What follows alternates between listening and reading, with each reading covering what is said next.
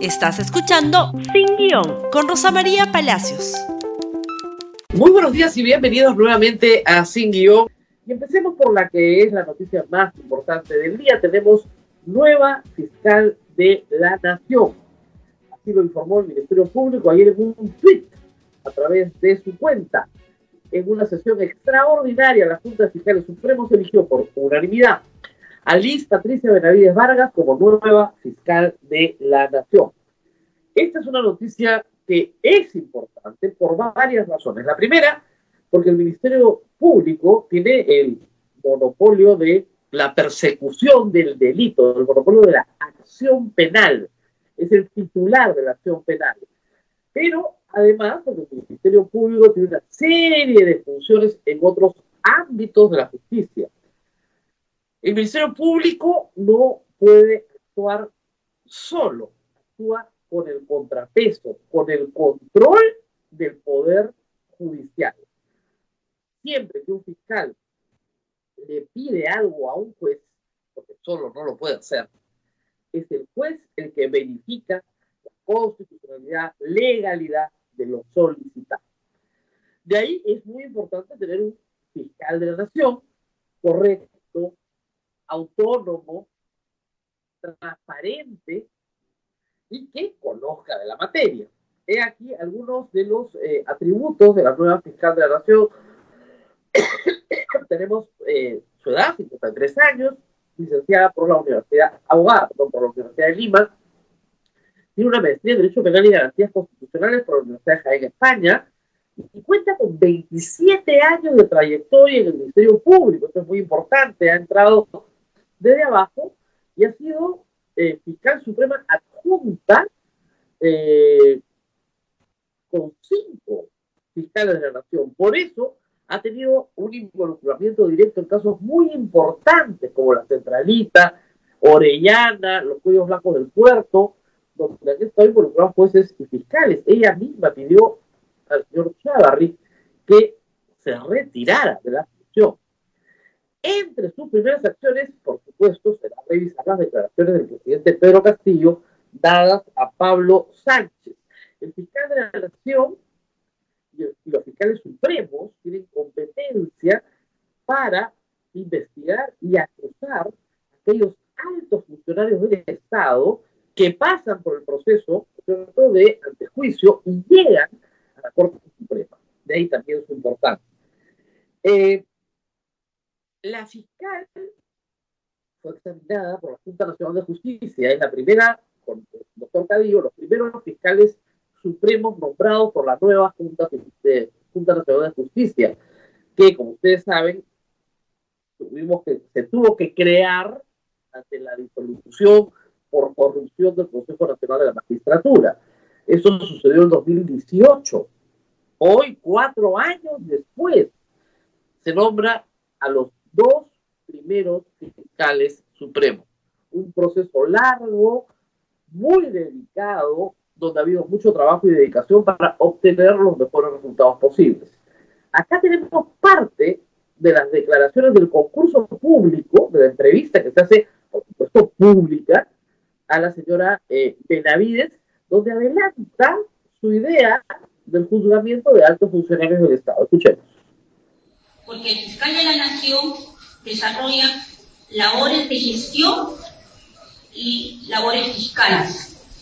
Entonces, muchas veces, como lleva a cabo labor fiscal en temas de investigaciones de altos funcionarios por enriquecimiento ilícito, denuncias contra magistrados, entonces tiene una labor fiscal, a la, par la labor de gestión. Tiene a su cargo, tiene que toda la política del Ministerio Público, a cargo la gerencia general, gerencia de potencial humano, logística, tema presupuestal. Entonces, eso recarga mucho y a veces, ¿qué trae consigo? Que la imagen del Ministerio Público hacia la población se vea deteriorada porque la cabeza eh, está eh, expuesta por este tipo de investigaciones. Entonces, el cargo de fiscal de la nación o la, la investigaciones que se le dan por ello no es porque sea el fiscal de la nación, sino es el fiscal supremo, porque quien puede, llega a, esta instancia y puede llevar a cabo estas investigaciones. Por eso es que mi propuesta era de desconcentrar este tipo de, de las facultades fiscales que queden a cargo de la Fiscalía Suprema y solamente se quede con el tema de gestión. Además, porque haciendo un símil en la constitución política del Perú, nos equiparan a lo del Poder Judicial. Como ven, la fiscal tiene algunas ideas bastante claras sobre cómo deben juzgarse a los altos funcionarios a través de fiscalías supremas, pero también preservando la imagen del fiscal de la nación que está más cercano a la población, que está sujeto a un escrutinio mucho mayor. Vamos a ver cómo vienen los próximos meses en la gestión de la fiscal de la nación hay que señalar que también hubieron algunas objeciones a su nombramiento, una acusación que está en investigación contra su hermana por integrar una organización criminal que vendía absoluciones a narcotraficantes. Un asunto que todavía no está aprobado, está bajo investigación, pero que sí perturbó su designación, aunque finalmente ella pudo, con las entrevistas y su trayectoria, eh, superar estos impases los que se apuraron rapidito a saludarla fueron los ministros del Interior y de Justicia de este gobierno, de este gobierno que está bajo investigación, no hay que olvidarlo. Rapidísimo, por favor, el ministro de Justicia en Twitter Saludo a la elección de Liz Benavides Vargas como nueva fiscal de la Nación desde el MINJUS. Seguiremos trabajando de manera conjunta con la Fiscalía Perú en la reforma del sistema de la Administración de Justicia para recuperar la confianza de la ciudadanía en sus instituciones. Poco rápido, ¿no? Poco apuradito el señor fiscal Chero. Pero no fue el único, el ministro del Interior también. Por favor, vean su tweet. Rapidito, rapidito. Que también está con Yaya, ¿no? Saludo la designación de la nueva fiscal de la Nación, doctora Liz Benavides, y solicito nos conceda pronto una reunión de coordinación para mejorar las acciones. ¿Cómo que para mejorar las acciones, señor ministro? A usted se le escapan las tortugas, ¿no es cierto? Las acciones que desde la policía se vienen implementando, viene implementando el, el Mininter, laburamos muchos éxitos. Eh, esperemos que tenga mucho éxito y que eh, el señor ministro del Interior le dé el apoyo a la Fiscalía a la hora en que se lo piden no cinco días después. Mm. Los que están con Yaya son los primeros en saltar en el saludo. Una cosa extraña, porque en realidad su jefe, el jefe de estos dos, que es este señor que ustedes van a ver en pantalla, su jefe está bajo investigación de la señora Benavides, efectivamente, el señor Pedro Castillo la Fiscalía de la Nación, como Fiscalía de la Nación, está investigando al presidente de la República porque la hipótesis fiscal es que integra una organización criminal y no solo la integra, la lidera. El presidente respondió en cuatro horas más de 100 preguntas porque obviamente respondió con monosílabos. No sé, no me acuerdo, no me consta, no conozco, no recuerdo, etcétera. Eso es lo que ha respondido. Cosas breves. ¿No es cierto? Por eso responde 100 preguntas en cuatro horas. Pues no hay otra forma de responderlas es con frases muy cortas. Bueno, todo eso lo tiene que revisar la nueva fiscal de la Nación y ver qué diligencias ordena, cómo continúa el proceso de investigación contra el presidente de la República, que, como ustedes saben, no puede ser acusado en su mandato, pero sí puede ser investigado. Y vamos a ver qué disposición toma la señora fiscal sobre un asunto que es tremendamente complejo en el caso de la presidencia de la República. ¿Qué pasa si durante la investigación preparatoria se llega a la conclusión que hay que ordenar una detención preventiva? Asunto que no ha sido aún resuelto judicialmente. Peligro armado se llama este bloque porque, por lo que ustedes van a escuchar, la sociedad peruana está en peligro. El monopolio de la fuerza lo tiene el Estado a través de instituciones a las que la Constitución les da ese monopolio, que son las Fuerzas Armadas y la Policía Nacional del Perú. Los ciudadanos tenemos derecho a la legítima defensa que está en el Código Penal y que tiene características muy particulares esa legítima defensa se ejerce cuando uno es atacado de manera inminente y uno repele ese ataque. Uno no se prepara y se arma y luego dice que ha ejercido la legítima defensa, ¿verdad? Muy bien, aquí viene toda esta historia del monopolio de la fuerza. Aquí en el Perú hay instituciones que ayudan, ayudan a las Fuerzas Armadas y a la Policía Nacional. Por ejemplo, el Serenazgo no porta armas letales, pero desarrolla tareas de vigilancia, de orden público, de recojo de quejas de vecinos, a veces de solución de controversias pequeñas entre vecinos. Las rondas campesinas tienen el mismo rol. Vigilan en el ámbito rural, que la gente no ocupe los linderos del otro, administran justicia en sus formas más básicas, pero no tienen armas letales más allá de un chicote. Los comités de autodefensa son otra cosa. Creados en 1991 por el decreto legislativo 741, son grupos de personas a las cuales el ejército entrenó y entregó escopetas civiles para su defensa contra quién? Contra Sendero Luminoso, en zonas declaradas en estado de emergencia, bajo el comando de las Fuerzas Armadas. En el transcurso de los años, ¿no es cierto? Y derrotado Sendero Luminoso y el MRTA en todos los planos, incluido el militar, se reducen los comités de autodefensa a la zona del Braem. Y la política era irlos reduciendo en la medida en que el monopolio de la violencia podía regresar a las Fuerzas Armadas y a la Policía Nacional. Esa es la razón de ser de un Estado, que el Estado nos dé ese servicio de seguridad. Durante el Congreso pasado, el que se fue, ¿no es cierto? Se elaboró un proyecto de ley para resucitar a los comités de autodefensa. Ese proyecto tenía muchos defectos y fue observado por el Poder Ejecutivo, entonces por el presidente Sagaste y la ministra Nuria Esparca y fue devuelto al Congreso observado. Ese Congreso no insistió, la norma pasó al archivo. Este Congreso desarchiva la norma, le añade más artículos y la hace aprobar por insistencia en un procedimiento, hay que decirlo, bastante irregular porque no es la misma norma, y se publica este fin de semana sin que haya podido pasar por consulta al Ministerio de Defensa o al Poder Ejecutivo para que fuera nuevamente observada. Lamentablemente, si la norma era mala el año pasado, los añadidos son peores.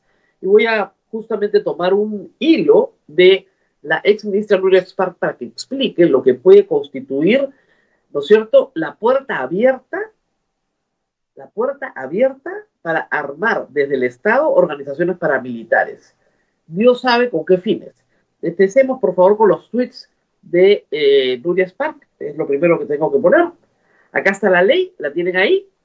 Ley que reconoce a los comités de autodefensa y desarrollo rural y los incorpora en el sistema de seguridad eh, ciudadana. La señora Spark señala que esto es un despropósito. No sé si solamente tenemos ese tuit o tenemos alguno más. Porque, ¿quién es el promotor de esta norma? Ustedes dirán, Vladimir Cerrón. Quieren hacer lo mismo que en Venezuela. Bandas armadas. No, no es Vladimir Cerrón. No sale de la izquierda como uno esperaría. No. Sale de congresistas de Avanza País. Acá tenemos declaraciones del señor Williams. Por favor. Declaraciones del señor Williams, si me ayudan. Él dice que esto no tiene nada que ver, que los comités de autodefensa salen de la lucha contra el comunismo, contra Sendero, son todo diferentes, todo opuesto. Es una ley que solamente dice que se van a entregar armas civiles, o sea, escopetas. Creo que no ha leído bien la ley. La ley tiene varios problemas. Primero, primero, lean bien la ley. No se van a constituir comités de autodefensa solamente en zonas de emergencia donde se ha entregado el control del orden interno a las Fuerzas Armadas. No, la norma establece que puedes poner un comité de autodefensa en cualquier lugar rural del Perú. ¿Ok? Oigan, rural es Huarochirí, Canta, Cañete. O sea, a 100 kilómetros de Lima tú tienes área rural. Y pones un comité de autodefensa. ¿Y qué derecho tienes? Primero, a personería jurídica. Luego, tienes derecho a defensa legal si violas los derechos humanos. Así dice la norma. A que te entreguen armas, incluso de donaciones privadas. Ojo, donaciones privadas. O sea, si yo soy un empresario, puedo armar mi comité de autodefensa, ¿no es cierto?, en una mina y terminar como en Atico mi comité de defensa contra el tuyo nos agarramos a balazo con 15 muertos. Pero no solo eso, tal vez lo más grave es que estos comités de autodefensa, entrenados por el Estado, con armas provistas incluso por privados, con asesoría jurídica, con personería jurídica, pueden terminar siendo sicarios, chalecos, guachimanes del narcotráfico sin ningún inconveniente. Porque, reitero, el monopolio de la fuerza está en instituciones, no en grupos paramilitares. Y eso es lo que instituye esta ley. ¿Qué dice la República? ¿Cómo informa sobre esta noticia? Ya hace dos días, por favor. El Congreso y el gobierno juegan con fuego al aprobar la ley de comités de autodefensa. El tema es que el gobierno no ha aprobado esta ley, ha sido aprobada por insistencia y promulgada por María del Carmen Alba. Y es un peligro lo que están haciendo. Yo los invito a todos, yo anoche me tomé el trabajo porque había leído Nuria Star, pero de leer en detalle la ley. Crea en cada uno de estos comités de autodefensa un núcleo ejecutor es, prácticamente los hace funcionarios públicos, porque reciben presupuesto público y tienen que rendir cuentas sobre él. Y además los incorporan entre los esquemas de seguridad ciudadana de las municipalidades, como si fueran serenazgos pero armados. Y no dice solo escopetas, ojo, ¿ah? Si uno lee bien la norma, es bien confuso el tipo de munición y armas que van a recibir. Pero lo que está claro es que no necesitas que haya estado de emergencia y no necesitas que haya sendero luminoso ni movimiento terrorista. Puede ser delito común el que se persiga. Y ya está. Delito común. Una toma carretera, la toma en la puerta de mi fábrica, yo armo mi comité de autodefensa y organizamos una carnicería entre peruanos. Con gente que no tiene el profesionalismo de un policía o de un miembro de la Fuerza Armada. ¿Qué más tenemos que decir sobre esto? Eh, bueno, tenemos acá lo que dijo el ministro de Defensa, el señor Gaviria. Escuchemos. En el sector defensa están pasando algunas cosas, están aprobando leyes eh, express con condiciones inimaginables. Por ejemplo, la Comité de Autodefensa. ¿Qué es lo que pasa? Los comités de autodefensa son probablemente en el futuro grupos paramilitares con consecuencias muy peligrosas. Ya pasó en Colombia, las autodefensas en Colombia justamente se generan eh, producto de, este, de estos grupos armados que, que llegaron a ser 12.000 hombres en armas, a servicio del narcotráfico, al servicio del narcotráfico. Tenemos que tener responsabilidad, tenemos que saber qué es lo que están haciendo. Y es más, esta ley de autodefensa se, se ha aprobado con la oposición con eh, la opinión desfavorable del Ejecutivo de las Fuerzas Armadas, del Comando Conjunto. Eh, se aprobó por insistencia.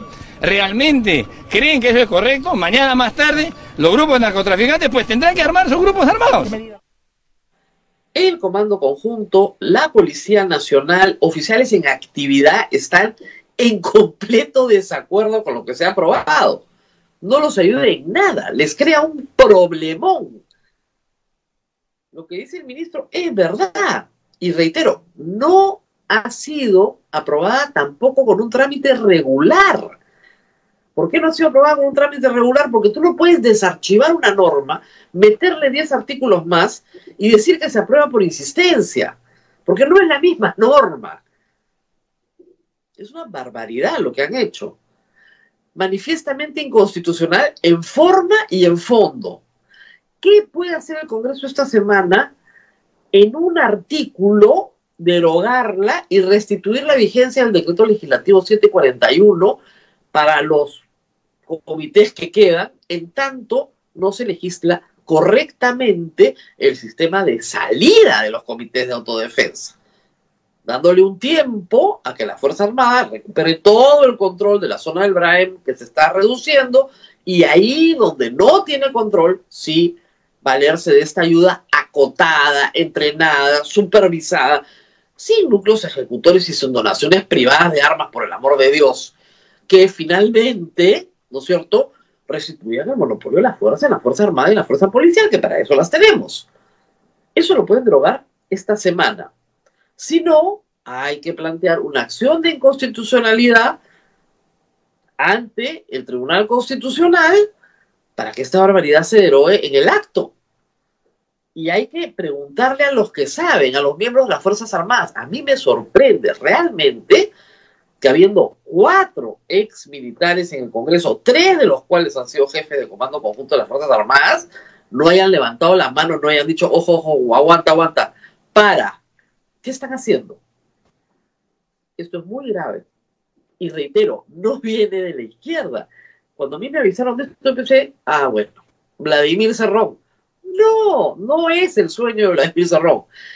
En realidad sí es el sueño de Vladimir Cerrón, pero se lo ha generado las bancadas de derecha en el Congreso.